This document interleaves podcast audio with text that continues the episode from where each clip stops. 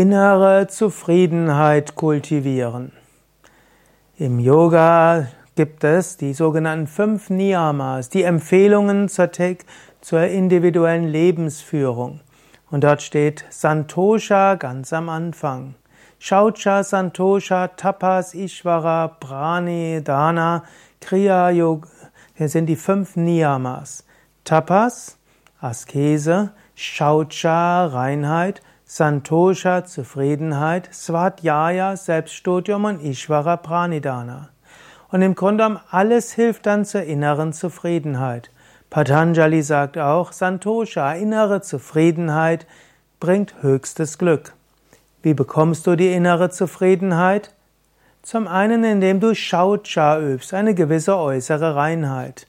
Manchmal, wenn du unzufrieden bist, reicht es aus, zu entmisten und einfach alles weggeben, was du nicht mehr brauchst. Du kannst durch den Kleiderschrank gehen und rauswerfen, was du seit zwei Jahren nicht mehr getragen hast. Du kannst durch einen Zeitschriftenstapel durchgehen und alles, was du im letzten zwei Monaten nicht mehr gelesen hast, kannst du wegtun. Im Internet kannst du es ja sowieso alles nachlesen.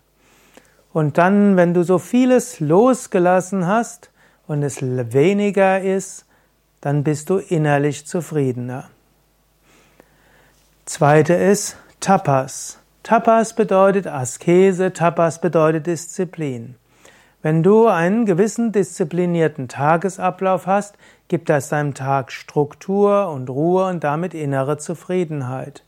Unzufriedenheit ist ja oft eine Vata-Störung oder auch eine Pitta-Störung, also irgendwo eine Nervosität und so weiter hm, oder auch eine Gier. Über eine konkrete Disziplin. Übe jeden Tag Meditation, jeden Tag Asanas, jeden Tag Pranayama, geh zu festen Zeiten ins Bett, ins Bett, habe eine gewisse Regelmäßigkeit und mache manchmal Dinge, die dir keinen Spaß machen, um dir zu zeigen, ich bin der Herr im Haus. Ich bin kein Sklave meiner Wünschen und Launen. Diese Art von Tapas-Disziplin führt auch zur inneren Zufriedenheit. Dann Svadhyaya, Selbststudium. So viele verschiedene Aspekte. Zum einen kannst du die Schriften großer Weiser und Heiliger lesen und die helfen dir zu einer inneren Zufriedenheit zu kommen. Wenn du siehst, wie Menschen leben, die Gotteserfahrung haben und eine tiefe innere Zufriedenheit erfahren haben, dann wirst auch du innere Zufriedenheit spüren. Und du willst diesen Meister nachahmen. Vielleicht verlierst du einen Teil der Zufriedenheit, nämlich die Selbstzufriedenheit. Du willst den Meister nachahmen und ihnen folgen, aber es gibt ja eine innere Zufriedenheit gegenüber den Wechselfällen des Lebens. Svadhyaya heißt auch Selbststudium im Sinne von studiere dich selbst. Versuche herauszufinden, wer du wirklich bist. Und wenn du weißt, dass in deinem Kern du einen göttlichen Kern hast, der immer freudevoll ist, eins mit der Weltenseele, eins mit dem Göttlichen, dann bekommst du aus dieser Bewusstheit innere Zufriedenheit.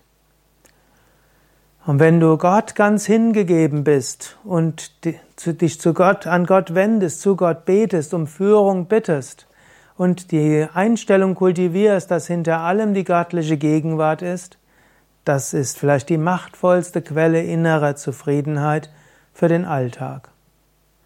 Was hilft dir zu innerer Zufriedenheit?